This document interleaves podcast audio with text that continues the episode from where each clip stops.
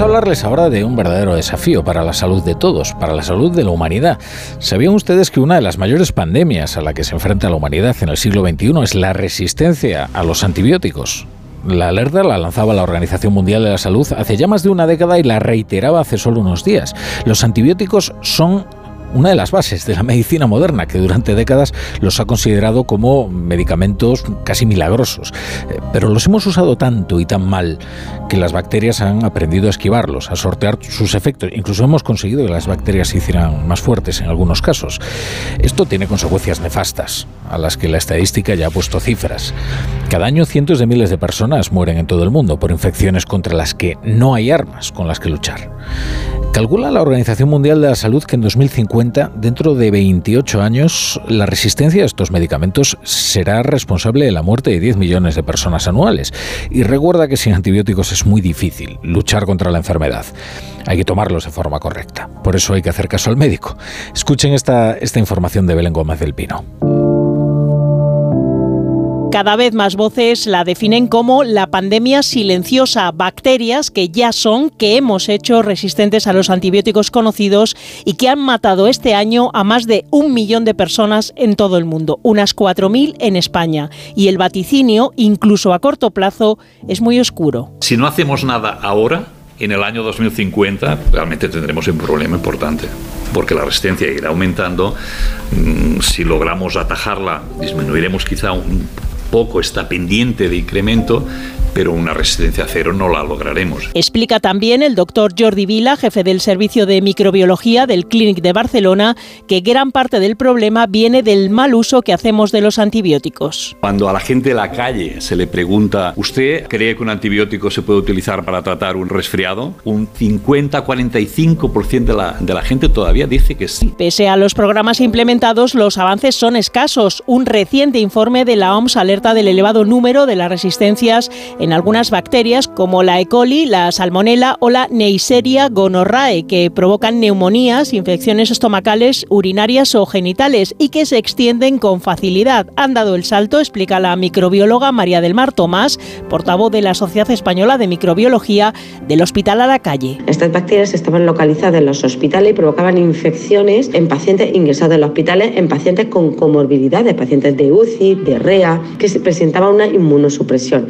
Sin embargo, comienzan a aparecer bacterias resistentes a antibióticos en infecciones de la comunidad. Hace años, la Organización Mundial de la Salud publicó la lista con las 12 bacterias más peligrosas para la salud humana. A la cabeza la Acinetobacter baumani, resistente a todos los antibióticos conocidos, incluso a los últimos desarrollados. En algunos brotes de esta bacteria, la mortalidad ha llegado al 60% de los infectados. Nos estamos quedando sin tratamiento, sin armas para combatir las bacterias resistentes a dichos medicamentos. Porque la investigación tampoco nos está dando demasiadas alegrías, es un camino que se recorre lentamente y llevamos tiempo sin avances. Por eso en esta pelea el papel de todos es fundamental, sanitarios, veterinarios, farmacéuticos y también nosotros los pacientes. ¿Cómo? Sin automedicarnos, cumpliendo los ciclos de tratamiento de los antibióticos y evitando diseminar bacterias con un arma tan simple como poderosa y que ya hemos puesto en práctica mucho, lavándonos las manos.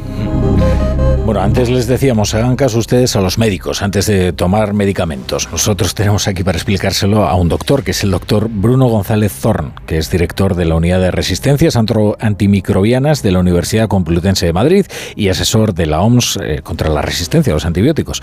Doctor, buenas tardes. Hola, ¿qué tal? Buenas tardes. Eh, los antibióticos eh, no solo sirven para tratar enfermedades, ¿no? Es decir, tienen otras utilidades además de enorme relevancia, como por ejemplo a la hora de hacer operaciones, ¿no? El evitar infecciones, ¿no?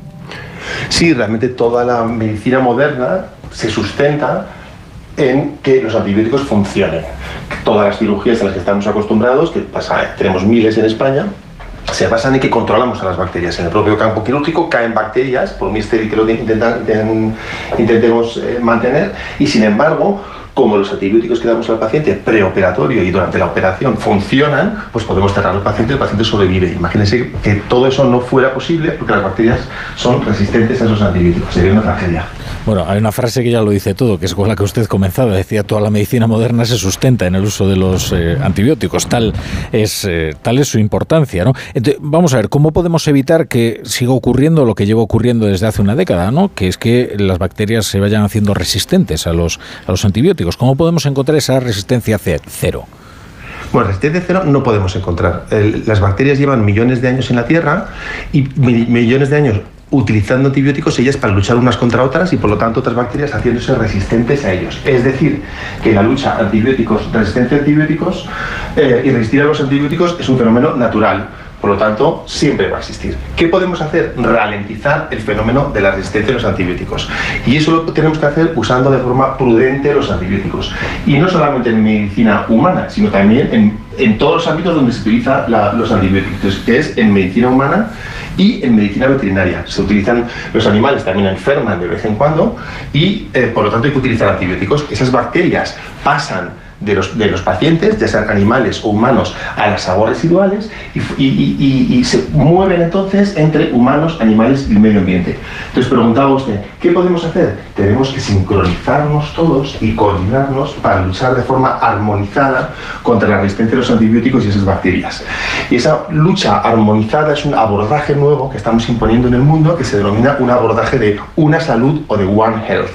Significa, es una palabra inglesa, One Health, la que utilizamos en Europa, una salud significa que todos los implicados en el fenómeno de la resistencia a los antibióticos, incluye farmacéuticos, pero también incluso otras profesiones, incluso comunicadores, tenemos que implicarnos en este problema de forma conjunta utilizando esta estrategia de One Health, como estoy diciendo, que es un poco la base que estamos utilizando ahora para luchar contra esta pandemia silenciosa. Eh, por lo que he leído, además, eh, esa armonización es especialmente, eh, en fin, urgente en España, ¿no? Porque leo que es uno de los países europeos con mayor resistencia a los antibióticos. ¿Qué, se está haciendo mal en España o si estamos incurriendo en alguna mala praxis? Bueno, en, es en general en los países del sur de, del sur de Europa. Yo no diría que España es el peor. tenemos las cifras exactas. Sabemos que a nivel de, consumo de antibióticos en España, en nuestros hospitales, estamos más o menos en la media europea. Pero es cierto que en, medicina veterinaria estamos por debajo de la media europea y en, atención primaria estamos por encima. O sea que realmente tenemos todavía un trabajo que hacer. ¿Qué podemos hacer? Pues sabemos que somos uno de los países que más nos automedicamos, por ejemplo. Tenemos que trabajar a distintos planos. Uno es a nivel prescriptor, entrenar a nuestros prescriptores, médicos y veterinarios para que prescriban acorde al año 2022, no siempre el antibiótico de última generación, sino a veces recurrir a penicilinas y antibióticos más antiguos que todavía funcionen. Y em, debemos, el otro plano, y gracias por, contactarme, debemos eh, eh, em, educar a la población. Y la población española tiende un poco a esa automedicación. Casi en cada botiquín de cada persona que nos está oyendo hay unas tiritas, un ibuprofeno y un poquitito de ese antibiótico que me sobraba, esa caja de amoxicilina que al final no utilicé, eh, prácticamente todo. Mientras que en Suecia nadie lo tiene. Entonces, un poco mi lucha personal es que tenemos que acabar con eso y por eso necesitamos la colaboración de cada persona. Hmm.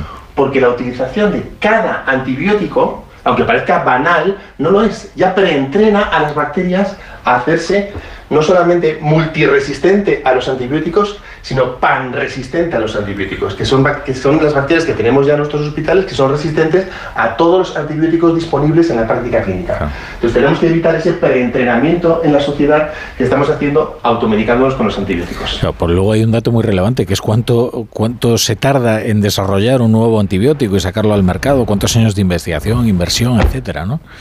Efectivamente, tardamos más o menos entre 10 y 12 años, o 10 y 15, en sacar cualquier medicina nueva al, mercado.